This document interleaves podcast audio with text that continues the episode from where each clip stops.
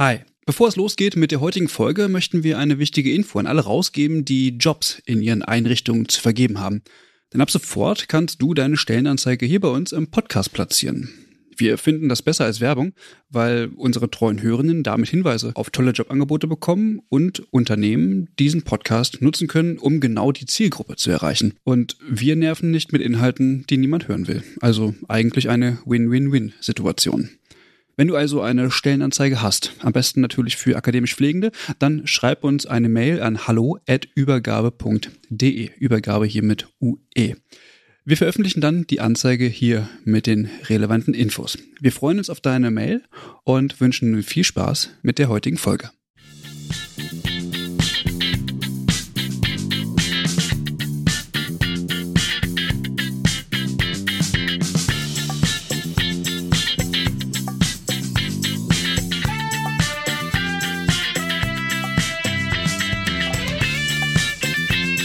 Hi und herzlich willkommen zu einer neuen Folge der Übergabe. Wir waren auf dem Deutschen Pflegetag, das sollte euch nicht entgangen sein, und haben dort mit Frau Professorin und Doktorin Miriam Tereba Richter gesprochen. Die kennt ihr schon aus einer anderen Folge. Und Ray Trautwein ist auch dort gewesen. Mit beiden haben wir über das Projekt Gelebt gesprochen. Gelebt bedeutet Gesundheitsförderung in Lebenswelten von Transmenschen und warum das wichtig ist und warum dieses Projekt überhaupt ins Leben gerufen wurde, verraten uns die beiden jetzt in dieser Folge. Ich wünsche euch dabei viel Spaß.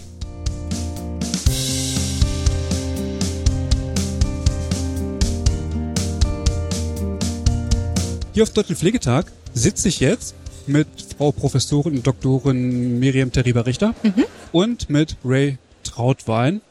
Und wollen wir beim Du bleiben? Ja, können wir sehr gern. Super. Ja. Vielleicht stellt ihr euch erstmal vor. Wer seid ihr und was verschlägt euch eigentlich jetzt hierhin auf den Deutschen Pflegetag? Willst du anfangen? Ich kann gerne anfangen, ja. Mein Name ist Miriam Richter. Ich bin äh, Professorin für Pflegewissenschaft an der HW Hamburg und habe den Schwerpunkt Gender und Migration, was es nicht ganz so häufig in der Pflegewissenschaft gibt. Du hast gerade gesagt, es ist einmalig. Es ist einmalig in Deutschland, ja. Also dann gibt es das auch nur einmal. Ja, genau. Es gibt es noch mit bei anderen äh, Fachwissenschaften, aber eben in der Pflegewissenschaft ist das einmalig. Das sind Themen, die bisher noch nicht so im Fokus standen. Das müsste es äh, viel öfters geben, weil es sind zentrale Themen, die ähm, die Pflegewissenschaft, aber eben halt auch die Pflegepraxis und Pflegepädagogik anbelangen, sind aber Themen, die bisher eher im Hintergrund behandelt worden sind. Es gibt ähm, einige KollegInnen, die sich mit dem Thema Migration, Kultur viel auseinandergesetzt haben. Das Thema Gender ist noch relativ neu in der Pflegewissenschaft. Mhm. Woran liegt das? Also, dass es jetzt erst kommt, weil das auch im gesellschaftlichen Interesse jetzt mehr ist und man sich da bisher noch nicht irgendwie so richtig rangetraut hat? Oder woran liegt es? Also eine Vermutung ist es sicherlich, dass es auch eine gesellschaftlich höhere äh, Relevanz oder äh, na Relevanz nicht, eine Relevanz hatte das schon immer, äh, aber eine höhere Präsenz äh, mhm. eingenommen hat und dass dann auch die Bedeutsamkeit in Ausschreibung von Professuren auch zugenommen haben. Mhm. Also meine Professur ist auch mit diesen beiden Begriffen auch ähm, extra ausgeschrieben worden. Okay. Ray, ja. was machst du? Ich arbeite als wissenschaftlicher Mitarbeiter im Projekt Gesundheitsförderung in Lebenswelten von Transmenschen, kurz gelebt. Mhm. Äh, das Projekt wird auch von Miriam geleitet an mhm. der ähm, Hochschule für angewandte Wissenschaften Hamburg. Genau, und da bin ich jetzt seit August 2021 und wir sind im letzten Projektjahr. Und du bist auch Pflegewissenschaftler? Ich komme aus der Soziologie und den Gender mhm. Studies. Ich habe Bachelor in Soziologie und Gender Studies und Master in Gender Studies und habe davor in einem soziologischen Forschungsprojekt gearbeitet. Okay. Genau. Du hast es gerade schon übersetzt, was das Projekt gelebt eigentlich mhm. heißt. Denn darum soll es nämlich heute gehen. Miriam, du hast das Projekt offenbar aufgesetzt. Du bist die Projektleitung für dieses ja. Projekt. Worum mhm. geht es? Das geht in dem Projekt um Lebenswelten von Transmenschen. Und zwar hat sich in der Forschung herausgestellt, also Verschiedenes herausgestellt, aber unter anderem, dass Transmenschen im Bereich Gesundheit relativ viel Diskriminierung erfahren, Gewalt erfahren, dass die Interaktionen mit im Gesundheitswesen Tätigen häufig negativ erlebt wird, also bis hin, wie gesagt, zu, auch zu Gewalterfahrungen, so dass ähm, es Transmenschen gibt, die sich dann zum Beispiel auch entscheiden, nicht ins Gesundheitswesen zu gehen, weil sie Angst haben eben vor Diskriminierung und dann Behandlungen verschieben oder oder auch vielleicht gar nicht erst in, in Anspruch nehmen. Und äh, vor dem Hintergrund war die Überlegung gewesen, was hält Transmenschen eigentlich gesund? Also mal weg von diesem pathologisierenden, was äh, was macht krank? Da gibt es auch sehr viel, vor allem Diskriminierung macht krank. Aber was hält Transmenschen gesund? Wo kann Resilienz gefördert werden? Wo kann äh, können Rahmenbedingungen verändert werden, Lebenswelten verändert werden, so dass diese gesundheitsförderlich sind für mhm. Transmenschen, okay. weil sie eben eine vulnerable Zielgruppe im Gesundheitswesen darstellen. Mhm. Du hast gesagt, dass das Forschungsfeld an sich noch relativ neu ist, mhm. gleichzeitig aber eben auch, ähm, dass bekannt ist, dass diese Menschen Gewalterfahrung haben und auch Diskriminierungserfahrung. Wie hat man das denn äh, rausgefunden? Also wie lange gibt's denn diese Daten schon? Also wie hat man denn herausgefunden, dass mhm. die das erleben? Also die Daten sind noch nicht so sehr alt und mhm. es gibt kaum Daten in Deutschland. Deshalb sind wir ganz, ganz froh, dass es, dass wir eine, eine der wenigen Projekte sind, die das auch beforschen. Die meisten Daten stammen aus dem US-amerikanischen Raum. Also nicht nur, es gibt auch aus anderen Ländern äh, Studien, die erhoben worden sind, weil das dort im Gesundheitswesen auch als, äh, wie gesagt, vulnerable Zielgruppe auch Transmenschen erkannt worden sind und dort auch, also staatlich auch, auch Forschung gefördert worden mhm. ist. Das ist in Deutschland noch nicht so lange dass es da staatliche Förderung gibt. Es gibt Forschung im Bereich, also im aktivistischen Bereich, ne, dass die Zielgruppe selber forscht und erforscht und es gibt viele Erfahrungsberichte, aber eben halt keine wirklich validen und evidenzbasierten oder wenig valide äh, und evidenzbasierte Ergebnisse, die genutzt werden können im deutschsprachigen Raum. Okay. Lassen sich denn die Ergebnisse aus Amerika auf das Deutsche übertragen? Also ja, ja, ja, die meisten schon. Also es gibt natürlich Besonderheiten wie rechtliche Rahmenbedingungen mhm. zur Transition, die, die unterscheiden sich natürlich da die rechtlichen Rahmenbedingungen in den Ländern. Aber was jetzt Gewaltstatistiken anbelangt, Diskriminierungserfahrungen anbelangt, das ist eigentlich weltweit zu sehen, dass das ein relativ großes Problem ist. Da variiert es vielleicht in der, in der Häufigkeit in mhm. den Ländern etwas. Okay. Und äh, du hast gesagt, es geht jetzt darum, mal nicht zu schauen, was erleben die, darüber wissen wir genügend, sondern eher mal den Blick, genau andersrum, aus der, aus der anderen Richtung zu sehen, okay, was hilft ihnen denn? Mhm. Und das führt mich so ein bisschen zu der Frage, wie habt ihr das Ganze denn aufgesetzt? Also erstens, wie kommt ihr an diese Menschen? So, ich glaube, das ist wahrscheinlich auch gar nicht so einfach. Aber erzähl mal so ein bisschen, wie habt ihr das Forschungsprojekt quasi quasi aufgesetzt? Mhm. Wir haben im Grunde vier Zielgruppen befragt. Mhm. Zum einen Transmenschen selber, weil wir deren Bedarfe und Bedürfnisse im Hinblick auf Gesundheitsförderung erfragen wollten, haben da Einzelinterviews geführt mit Transmenschen, episodische Interviews, die wir jetzt mit der dokumentarischen äh, Methode analysieren nach Null, der sich sehr an, an Bonsack orientiert. Wir haben Trans-ExpertInnen, also WissenschaftlerInnen in dem Bereich, aber eben halt auch BeraterInnen in dem Bereich, also die eher pädagogisch arbeiten, äh, befragt zu ihren Erfahrungen aus dem Feld. Wir haben Peer-Educator befragt, also Menschen, die sozusagen Peer-zu-Peer-Beratung machen also nicht professionell ausgebildet sind, aber sehr unterstützend und pädagogisch wirksam sind. Und wir haben vor allen Dingen im Gesundheitswesen Tätige befragt, insbesondere Pflegende, aber eben halt auch MedizinerInnen, Hebammen, Physiotherapeutinnen, also Menschen, die mit Transmenschen im Bereich Gesundheit zusammenarbeiten. Mhm. So ein bisschen mit dem Hintergrund auch, was brauchen die an Wissen, an Kompetenz, um sensibilisiert zu werden für das Thema einerseits und auf der anderen Seite eben halt auch die Gesundheit mit unterstützen können von Transmenschen. Mhm, okay. Und wie habt ihr diese Person ausfindig gemacht? Also ihr habt jetzt ein qualitatives Design mhm. ähm, gewählt. Warum ausgerechnet ein qualitatives Design? Also ich glaube, das Wichtige beim Forschen zu Transpersonen ist auch, dass es Zahlen gibt einerseits und überhaupt klar ist, okay, es gibt Bedarfe und es gibt Gewalt und es zeigt sich auch in den Daten wieder, in den Statistiken. Aber ähm, Transpersonen sind halt auch gewohnt, leider immer noch sehr viel Fremdbestimmung zu erfahren, dass mhm. sehr viel ihrer Lebenswelt von außen definiert wird, durch Rahmenbedingungen oder auch durch ähm, Vorurteile und Rollenerwartungen. Deswegen war es uns auch wichtig, mit den Leuten ins Gespräch zu gehen und auch zu schauen, was brauchen die, und wie müsste das aussehen. Und mhm. da ist ein qualitatives Forschungsdesign halt auf jeden Fall von Vorteil, auch offen sozusagen an die Leute heranzutreten. Und wir haben auch da einen Weg gewählt mit diesen, Miriam hat es gerade schon gesagt, episodischen Interviews, die einerseits ein bisschen fragen, was haltet ihr so davon, was sind so eure Definitionen, aber wir haben eben auch die Leute nach ihren Erlebnissen, Erfahrungen gefragt und ihnen da den größtmöglichsten Raum, sofern das in einem Interview möglich ist, ähm, gegeben, selber zu entscheiden, was sie mit uns teilen möchten und wie sie es uns erzählen möchten. Also die Gespräche haben sehr großen erzählerischen Anteil, die Interviews, sodass die Leute da auch auf sich achten können, was sie uns teilen. Und da würde ich sagen, liegt auf jeden Fall der Vorteil qualitativer Forschung. Und es geht auch nicht im Projekt darum, jetzt zu sagen, diese Daten, damit kann man das und das beweisen. Aber sie zeigen etwas und sie zeigen vor allem die Stimmen derer, die halt voll oft nicht mitreden können, gerade mhm. in so wissenschaftlichen Kontexten. Mhm.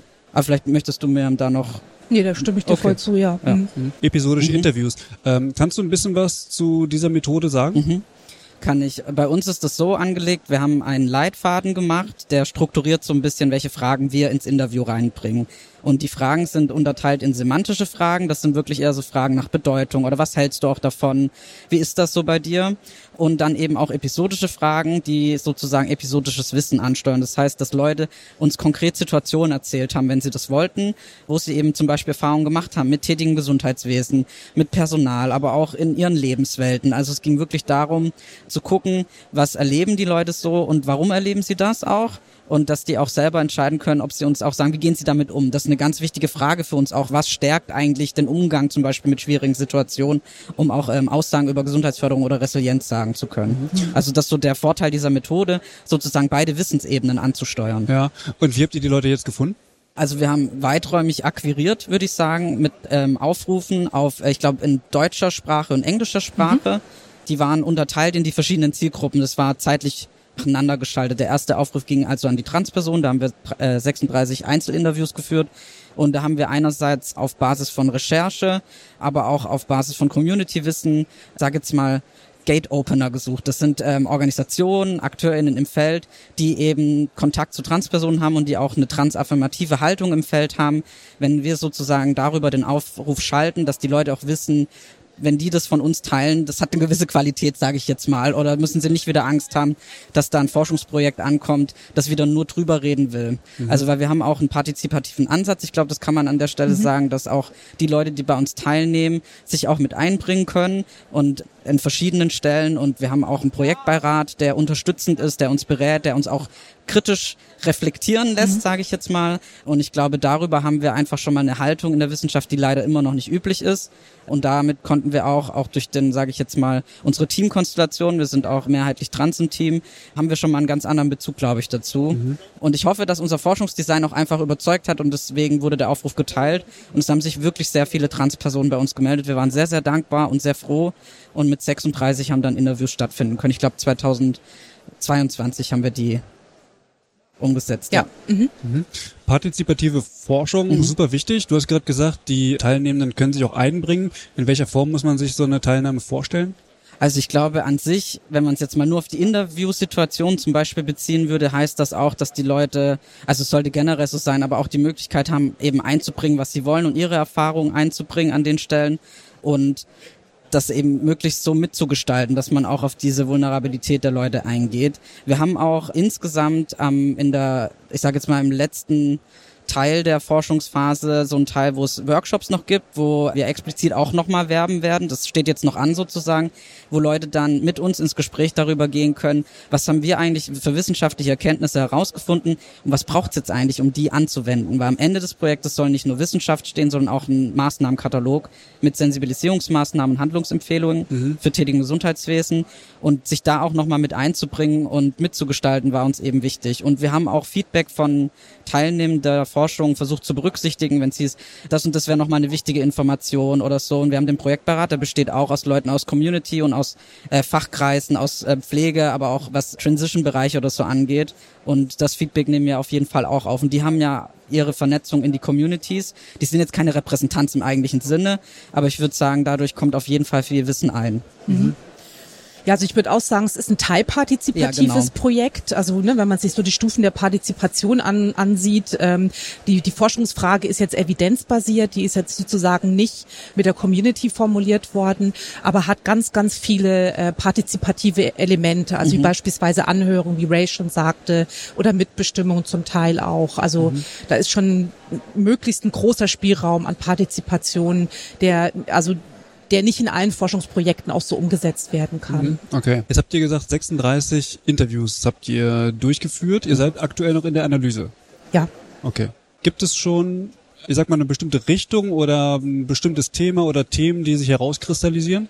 Da muss ich jetzt überlegen, weil es gibt mehrere Themen, die sich herauskristallisieren. Ich glaube, erstmal vorweg, was sich halt zeigt, ist, das, was der Forschungsstand uns eigentlich schon gibt, immer noch aktuell und wichtig ist, weil mhm. die Leute haben immer noch ähnliche Probleme. Auch wenn wir einen anderen Frage, sag ich mal, Aspekt haben, sind diese Probleme immer noch da. Wir haben Unsensibilität im Umgang von Seiten der tätigen Gesundheitswesen mit Transpersonen. Also da fehlen einfach immer noch viel Fachwissen, Sachkompetenzen, aber auch, wie gehe ich überhaupt mit benachteiligten Gruppen um? Äh, die nicht nur als eine, eine Wand zu betrachten, sondern wirklich, das sind diverse Bedarfe, Bedürfnisse, Voraussetzungen da. Und wir sehen auch, dass die Lebenswelten einfach noch nicht in der Form berücksichtigt werden, wie das sein müsste. Was heißt das jetzt konkret? Also wir haben zum Beispiel, werden uns Situationen erzählt, dass Leute sich in therapeutischen Settings, aber auch in Behandlung bei Hausärztinnen wie ausgeliefert fühlen oder ähm, das Gefühl haben, abhängig zu sein, irgendwas zu beweisen. Also sowohl ihre Identität als auch ihren Leidensdruck zum Beispiel. Und das sind ja schon Dinge, die sind sehr, sehr schwierig und die zeigen auch, dass eigentlich in der Versorgung erstmal noch ein bisschen Baustelle herrscht, um überhaupt über Gesundheitsförderung zu sprechen. Mhm. Und wenn es um Gesundheitsförderung expliziter geht, glaube ich, wird nochmal klar, dass die Bereiche, die den Leuten bekannt sind, dass die für Transpersonen ganz oft nicht zugänglich sind.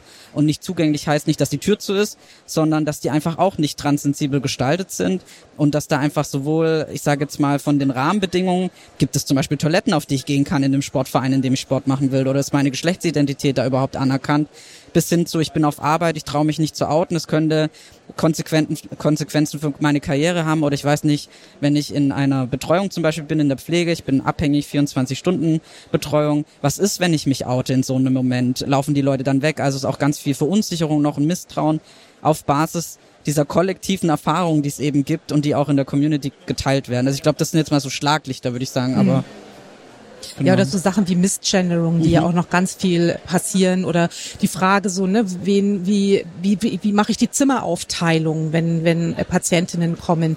Die sind halt häufig auch binär angelegt, so Zimmer, ne? Also wie bei den Toiletten. Also was mache ich, wenn eine non-binäre Person kommt? Habe ich da Ideen struktureller Art? Oder halt eben, wie du auch schon sagtest, so auf der persönlichen Ebene, ne? Also ein großes Thema ist trotzdem immer noch Diskriminierung. Auch wenn es jetzt nicht direkt was mit Gesundheitsförderung zu tun hat, aber es ist zumindestens abträglich für Gesundheit und eine Vermeidung, eine Antidiskriminierung wäre dann natürlich per se auch gesundheitsförderlich. Mhm. Ich habe gerade so im Kopf, hm, dass es für, äh, für Institutionen wahrscheinlich gar nicht so besonders einfach ist. Also diese Aspekte, die ihr jetzt gerade genannt habt, die betreffen natürlich immer die jeweils einzelne Person, aber sie sind eigentlich die Umsetzung bezieht sich nicht auf die einzelne Person, sondern die hat ein größeres Ausmaß. Also sprich, ich muss meine Denkweise dazu grundsätzlich verändern. Du hast gerade gesagt, in diesem binären Denken, äh, auch mit der Zimmeraufteilung und so weiter. Das heißt, ich muss mich grundsätzlich auf eine hm, auf eine andere Situation einstellen oder die Situation anders denken und gar nicht nur, ah, man hat jetzt diese eine Person und ich muss mich jetzt anders äh, an, anders dazu verhalten, sondern es, äh, die Veränderung findet auf einer größeren Ebene statt, oder? Na, ich würde sagen, sowohl als auch. Also äh, sowohl im, Perso in der, in, im personellen Kontakt, in der Interaktion gibt es ja genug Möglichkeiten, die ich ja auch ich als pflegende Person auch habe und mhm. anders machen kann. Mhm. Also sowas wie eine generelle Offenheit für eine, für eine geschlechtliche Vielfalt oder Vielfalt jeglicher Art, die ich einnehmen kann, ein Bemühen, um, um ähm, Menschen nicht zu diskriminieren und Bedarfe und Bedürfnisse individueller Art ähm, ähm ernst zu nehmen und anzuerkennen. Aber eben auf der anderen Ebene halt auch strukturelle Bedingungen Bedingungen, die sich verändern werden müssen. Also eine, ähm, eine transsensible Versorgung muss natürlich auch auf einer institutionellen Ebene mhm. angesetzt werden. Okay. Ich kann jetzt nicht Pflegende allein la lassen und sagen, so macht mal, ne? sondern ich muss mir natürlich als Institution auch Überlegungen dazu anstellen, wie ich mit Vielfalt in meinen Einrichtungen generell umgehe. Mhm. Und es bezieht sich dann nicht nur auf das Thema Trans, sondern auf alle Vielfaltsthemen, wo ich mir überlegen muss, wie muss ich strukturelle ähm, Bedingungen verändern, wie muss ich zum Beispiel Anmeldeverfahren verändern, damit damit sie eben halt nicht irgendwelche normativen Kategorien bedienen, bis hin runtergebrochen zu Zimmeraufteilungen oder Toilettenausgestaltung, äh, mhm. ähm, die berücksichtigt werden können. Erzähl mir nochmal, diese 36 Personen, sind die aus dem gesamten Bundesgebiet? Da müsste ich jetzt lügen. Also wir haben relativ viel abgedeckt, aber ich glaube, wir haben nicht alle Bundesländer abgedeckt jetzt bei den 36 ja. Einzelinterviews. Also, aber es war schon eine schon, relativ große ja. Streuung ja. und es war jetzt nicht konzentriert auf Großstädte zum Beispiel mhm. in Westdeutschland, mhm. sondern es waren auch Personen, die dann über ihre Erfahrungen in ländlichen Gegenden mhm. gesprochen haben, sowohl in Ost als auch West oder auch in Süddeutschland. Genau deswegen, wir haben das auch gar nicht so geclustert, aber es war schon ersichtlich, dass es Unterschiede gibt, zum Beispiel in der Versorgungsmöglichkeit, wenn ich in einer Großstadt wie Berlin lebe oder eben auf dem Dorf. Aber insgesamt haben doch alle relativ ähnliche Dinge beklagt, also wie sich gezeigt hat, nämlich, dass die Probleme einfach überall bestehen, sage ich jetzt mal, in mhm. unterschiedlicher Form. Mhm. Oder je nachdem, welche Erfahrung die Trans Transperson auch selber gemacht hat oder wie die in der Welt positioniert ist, ne, ob sie noch andere Diskriminierungsformen erfährt oder so. Das waren Unterschiede, aber insgesamt war das, ich würde sagen, das Bild schon eher, dass die Leute einfach mit sehr schwierigen Situationen konfrontiert werden und da sehr viel Unmut ist und auch sehr viel Diskriminierung immer noch passiert. Mhm. Ja. Ich habe nur gerade im Hinterkopf, mhm aufgrund der politischen Entwicklung, die sich ja gerade so ein bisschen abzeichnet, äh, was man natürlich irgendwie auch äh, als sehr bedenkenswert äh, betiteln muss, und dass in Sachsen-Anhalt zum Beispiel und auch in Sachsen an Hochschulen äh, das Gendern irgendwie verboten worden ist, was natürlich grundsätzlich so eine Transsensibilität äh, irgendwie auch so ein bisschen verhindert. Also das ist jetzt die Frage, ob das natürlich auch in Gesundheitseinrichtungen der Fall ist, aber ich könnte mir vorstellen, dass es schon irgendwie auch, ich sag mal, abfärbt oder grundsätzlich, naja, wie soll ich das mal sagen, die Einstellungen dazu vielleicht ähm, einen gewissen Einfluss auf dieses Thema hat. Also Würdest du widersprechen? Ich würde nicht widersprechen, aber ich würde vorsichtig sein mit solchen Vermutungen. Also sie haben sich jetzt bei uns im Datenmaterial bisher noch nicht gezeigt. Ja. Natürlich mag es einen Zusammenhang geben zwischen so politischen Entwicklungen und auch dann restriktiven Haltungen. Ähm, ob das sich wirklich dann an der, an der, an der Pflegebasis so zeigt, ist jetzt wirklich eine sehr gewagte Vermutung. Mhm. Aber natürlich haben, haben auch politische ähm, Veränderungen massive Auswirkungen ähm, auch auf, auf ähm, gesamtgesellschaftliches Verhalten. Das würde ich jetzt gar nicht in Frage stellen wollen. Aber ich würde jetzt äh, versuchen, aus dieser Kiste rauszukommen, so wieder dieses Ost-West-Thema aufzugreifen, was ja bei vielen Problematiken immer gerne bedient wird und dann vielleicht auch so eine Gesamt Verantwortung, eine gesamtgesellschaftliche Verantwortung immer so ein bisschen eingrenzt. Mhm. Na, ich, ich kam nur deswegen drauf, weil auf der einen Seite wird irgendwie die Sprache reguliert, ja, also wo es einfach darum, also wo es um nichts in Anführungsstrichen äh, weitergeht, als darüber ähm, also alle mitzubenennen, was ja irgendwie auch, finde ich, ein sehr banales Thema ist. Und wenn wir jetzt aber darüber sprechen, tatsächlich einen Maßnahmenkatalog abzuleiten, der dazu führt, dass wir transsensibler werden in Gesundheitseinrichtungen und wir aber auf einer Ebene nicht mal in der Lage sein wollen, diese Menschen mitzubenennen, dann sind wir doch erst recht nicht in der Lage, irgendwelche Maßnahmen umzusetzen, die diese Menschen mit einzubeziehen, oder? Also das, ich, verstehst du, was ich meine? Von der praktischen Herausforderung ja. Also von jetzt so einer normativen Herausforderung würde ich sagen, also jeder Mensch hat ein Recht auf Gesundheit, ja. unabhängig von ne, geschlechtlicher Identität, von sexueller Orientierung, von Herkunft und so weiter. Ne, da können wir jetzt alle Diskriminierungskategorien aufzählen. Also sind wir halt eben in der Pflege auch verpflichtet, dem entgegenzuwirken und, und damit umzugehen. Mhm dass das praktisch schwierig ist und dass das praktisch eine, eine, eine besondere Haltung auch braucht, das ist schon klar. Und dass diese Haltung natürlich auch von solchen Rahmenbedingungen auch beeinflusst wird, das ist, wird, glaube ich, auch deutlich. Mhm. Okay. Ihr wollt jetzt, habt ihr gesagt, Maßnahmen ableiten. Mhm. Gibt es schon erste Ideen, welche Maßnahmen eventuell oder also wo man auf den ersten Blick sieht, das und das muss auf jeden Fall gemacht werden? Gibt es da schon irgendwie erste Erkenntnisse? Ja, also ja. ich würde sagen, auf jeden Fall zeigt sich jetzt, wenn man jetzt auf die im Gesundheitswesen Tätigen guckt, brauchst du Sensibilisierungsmaßnahmen. Mhm. Also es müsste wirklich ähm, Fortweit- und Ausbildungsmöglichkeiten geben, um das Thema Trans und geschlechtliche Vielfalt im Allgemeinen und wenn man es nochmal erweitert, um weitere Diversity-Kategorien, das muss mit ins, äh, in, die, in die pädagogische Pflegebildung mit integriert werden. Also sprich schon in die Ausbildung dieses ja. Thema mit äh, in ja, die, in, ins Curriculum mit einzubeziehen. Ja. Ist das gar nicht mit drin? Also ich meine, wir haben ja solche solche äh, kultursensible äh, Pflege zum Beispiel, wird ja mhm. mit unterrichtet, aber transsensibel ist da nicht mit drin? Also ich, ich würde mal sagen, es lassen sich Anschlusspunkte äh, finden. Also mhm. gerade durch das neue äh, Pflegeberufegesetz und auch den Rahmenlehrplan, den es dazu gibt, da sind schon, ich würde mal sagen, erste Spuren gelegt, die gut aufgegriffen werden können.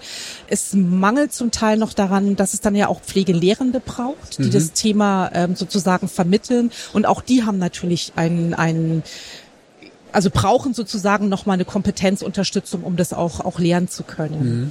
Also da brauchst sozusagen auf diesen beiden Ebenen, bevor das in die Ausbildung und dann natürlich auch in die Fort- und Weiterbildung kommen kann. Ja. Gibt es denn da irgendwie Institutionen oder Personen, die sagen, ich als Transperson äh, gehe in die Bildung, weil mir das wichtig ist zum Beispiel und ähm, spreche darüber oder, oder lehre das. Gibt gibt's da schon was? Gibt es, es gibt ja das Qualitätssiegel äh, Lebensort Vielfalt mhm. beispielsweise, das häufig in, in Altenpflegeeinrichtungen auch eingesetzt wird. Das ist eine ganz gute Grundlage, um auch erstmal so erste Sensibilisierungen zu setzen. Und da gibt es auch, äh, die arbeiten auch mit der Community zusammen. Da gibt es auch, also unter anderem auch Transmenschen, die dort als Dozierende tätig sind und, und das Thema auch lehren. Aber äh, ich glaube, es wäre jetzt verheerend zu sagen, wir laden das jetzt auf Transmenschen ab, die sollen jetzt mal ne, erklären, was mhm. ist Trans und, und äh, Bildung betreiben, sondern das, also Pflegelehrende müssen sich sozusagen zu diesem Thema also weiterbilden und fortbilden und sich das Thema aneignen. Mhm. Ich finde es nur irgendwie authentisch, glaube ich weil diese Personen natürlich auch aus ihrer Erfahrungswelt, also das, was ihr jetzt auch quasi erforscht habt, nochmal mit einbringen können. Also ich meine, häufig ist es ja so, man kann es ja nicht nachvollziehen, ja, also man, es hat ja viel mit mit so äh, Lernen zu tun, was ich auf einer informellen Ebene irgendwie so wahrnehme, aber es schwingt ja keine Emotionen mit in dem Sinne und da wäre es vielleicht super, wenn es eine Person ist, die vielleicht auch Erfahrungswissen mit einbringen ja. kann, damit man das nachvollziehen kann. Mhm. Das auf jeden Fall, aber ich kann die Verantwortung nicht nur in eine nee, nee, Richtung schieben. Mhm. Okay. Und vielleicht, wenn ich ergänzen darf, es gibt ja auch von zum Beispiel Bundesvereinigung Trans oder ähm, anderen Organisationen und Verbänden auch sehr, sehr viel Material, also Broschüren zum Beispiel, die einerseits auf wissenschaftlichen Erkenntnissen beruhen, andererseits auch wirklich diese Erfahrung einbringen. Und es gibt auch crossmedial, glaube ich, mehrere Möglichkeiten, sozusagen Erfahrungswissen einzubeziehen, ohne dass da eine reale Person, sage ich jetzt mal, vorne steht. Mhm. Die Frage ist nur, wie kommt dieses Wissen zu den Personen, die lehren? Also ne, da muss mhm. auch ein Austausch stattfinden und da muss es auch eine Anerkennung geben von verschiedenen Formen des Wissens. Also so ein Rahmenplan, Wissenschaft, aber auch Erfahrungsberichte. Und ich glaube, dann ist es auch möglich, als nicht-Transperson, also als cisgeschlechtliche Person, da eine gute Aufklärungsarbeit zu machen oder mhm. Sensibilisierungsmaßnahmen mit umzusetzen. Da ist halt nur die Frage, wie wird dieses Wissen dann auch eingesetzt? Ne? Wie wird das gerahmt? Ich glaube, das ist einfach wichtig. Und so kann das eben von allen Seiten stattfinden. Mhm. Würde ich noch ergänzen wollen. Ja, klar. Äh, wann ist das offiziell beendet, das Projekt? Nächstes Jahr Ende Juni. Okay. Dann haben wir die Ergebnisse. Und dann frage ich mich, wie kommen diese Ergebnisse jetzt dahin, wo sie wirken sollen? Gibt es da schon Pläne? Ja, das ist jetzt der letzte Schritt. Ne? Also wir sind jetzt in der Auswertung. Wir haben große Teile schon ausgewertet, ähm, was die Fokusgruppen anbelangt, mit den Expertinnen und Peer-EducatorInnen und äh, mit den Gesundheitswesen Tätigen. Wir sind aber jetzt gerade noch sehr intensiv bei der Auswertung der Einzelinterviews und hoffen, die Ende dieses Jahres abgeschlossen zu haben und würden dann in die nächste Phase einsteigen und würden dann gerne mit Workshops genau daran arbeiten. Also was sind mögliche Handlungsempfehlungen? Was muss verändert werden? Wie kann das konkret aussehen? So dass wir am, am Schluss einen Maßnahmenkatalog auch zusammen haben. Mhm. Und an wen wird dieser Maßnahmenkatalog dann adressiert? Den bekommt natürlich erstmal die Bundeszentrale für gesundheitliche Aufklärung, die mhm. das äh, Projekt finanziert, die da sehr interessiert sind an den Ergebnissen, müssen dann aber natürlich auch verbreitet werden in unterschiedlichen Ebenen. Also natürlich ich fange jetzt mal klassisch an ne, in die in die Fachwissenschaft, aber eben halt auch in die Community, in die Pflegepraxis, in die Pflegebildung, also alle Ebenen, die sozusagen AkteurInnen in diesem Bereich sind und die auch Veränderungsmöglichkeiten haben. Mhm, okay. Und ihr geht dann eventuell auch in die Einrichtung oder wird es eventuell auch so, ich sag mal, Art BotschafterInnen geben, die die äh, Ergebnisse und die, die Maßnahmen dann eventuell auch kommunizieren. Von mir ist auch in Schulen, also es muss ja irgendwie einen Wirkungsort geben. Und ich weiß nicht, ob die BZGA, also, wie soll ich das mal sagen? Das ist halt ein, eine große Bundeszentrale, wo man sich die Informationen herholt, aber wie kommen diese Informationen jetzt dahin, wo sie wirklich wirken sollen? Ich finde, dieser, dieser, dieser Transfer, der, der fehlt total viel in solchen Projekten. Weil am Ende muss es umgesetzt werden. Wir wissen das alles, okay, aber jetzt muss auch die Lehrende es lehren. Ja. Das stimme ich dir zu. Also das ist ein Manko vieler, vieler äh, Projekte, die enden genau da, wo es dann spannend wird. Und ähm, ich habe die Befürchtung, dass es in der Projektlogik tatsächlich häufig so ist, dass dann halt der Katalog da liegt und dann liegt es halt daran, wie geht das Projekt weiter, gibt es nochmal eine Weiterförderungsmöglichkeit, weil die Stellen laufen dann aus. So, ja. ne? so ist so ist dann ähm, äh, die Wirklichkeit. Aber wir versuchen dann schon, äh, wir wollen am Schluss nochmal so eine Fachtagung auch machen und das Thema ist ja nicht weg. Also die Personen, die das Thema sozusagen besetzen, werden ja dieses Thema weiter auch in, in, die, in die Praxis mit einbringen. Ne? Also mhm. beispielsweise leite ich einen, einen primär qualifizierten Pflegestudiengang. Da wird es weiterhin, ähm, ist es Lehrinhalt dort, da gibt es ein ganzes Modul Diversity, wo das Thema Trans ganz große Rolle auch spielt. Das wird natürlich weiter auch multipliziert werden. Mhm. Okay. Ich habe gerade so gedacht, ist das BIP nicht tatsächlich auch irgendwie eine Anlaufstelle, wo man ansetzen kann, Bundesinstitut für berufliche Bildung, weil die natürlich den Draht haben zu den ganzen Schulen mhm. und den ganzen äh, pädagogischen Einrichtungen, äh, um dieses Thema dann weiter zu transportieren. Ist nur eine Idee. Wäre sicherlich auch eine Möglichkeit, mhm. ja. Okay. Was ist dann euer Wunsch für in fünf Jahren? In fünf Jahren? Fünf Jahre. Und das ist zu kurz? Mm, da kann auf jeden Fall was passieren. Also ich glaube, was ich mir generell wünschen würde, dass der Maßnahmenkatalog nicht nur eine Schublade hütet. Mhm. Das ist mein allererster Wunsch, weil mhm. wir haben ja gerade drüber gesprochen. Es muss erstmal irgendwie unter die Leute gebracht werden. Und ich würde mir auch wünschen, dass da Dinge drinstehen, die wir rausbekommen haben, wo Leute auch sagen, ja, das ist wichtig. Also die Leute, die es selber betrifft, die Transperson. Wie das dann verbreitet wird, weiß ich nicht. Also ich würde mir auch wünschen, dass es politisch anerkannt wird, dass auf politischer Ebene gesagt wird, da hat die BZGA was in Auftrag gegeben, das wurde umgesetzt, das ist evidenzbasiert, also ne, das sind qualitative Interviews geführt worden und so weiter. Guckt euch das mal an.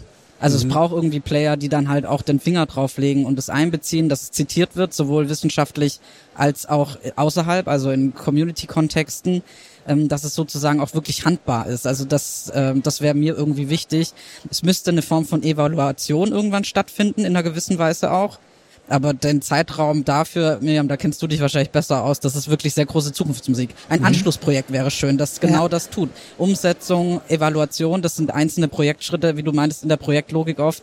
Und die bräuchte es, weil es braucht, glaube ich, die Zusammenarbeit von verschiedenen gesellschaftlichen Ebenen und Wissenschaft kann was bereitstellen, aber ist ja meistens nicht dafür zuständig, das dann umzusetzen, mhm. sondern das müssen andere tun. Ja.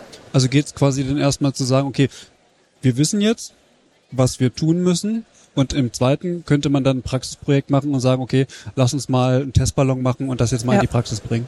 Genau, also wir überlegen ja auch gerade, ob wir da einen Folgeantrag auch dazu stellen. Mich würde zum Beispiel auch sehr interessieren, wie die Pflegelehrendenbildung sich auch nochmal verändern kann und dieses Thema mit aufnehmen kann und es da Module auch gibt, um Pflegelehrende sozusagen mit solchen Themen auch mit auf den Weg äh, zu schicken. Mhm. Also da gibt es ähm, ein, ein unglaubliches Feld auch an, an Weiterforschung, das sich da anbieten würde. Mhm.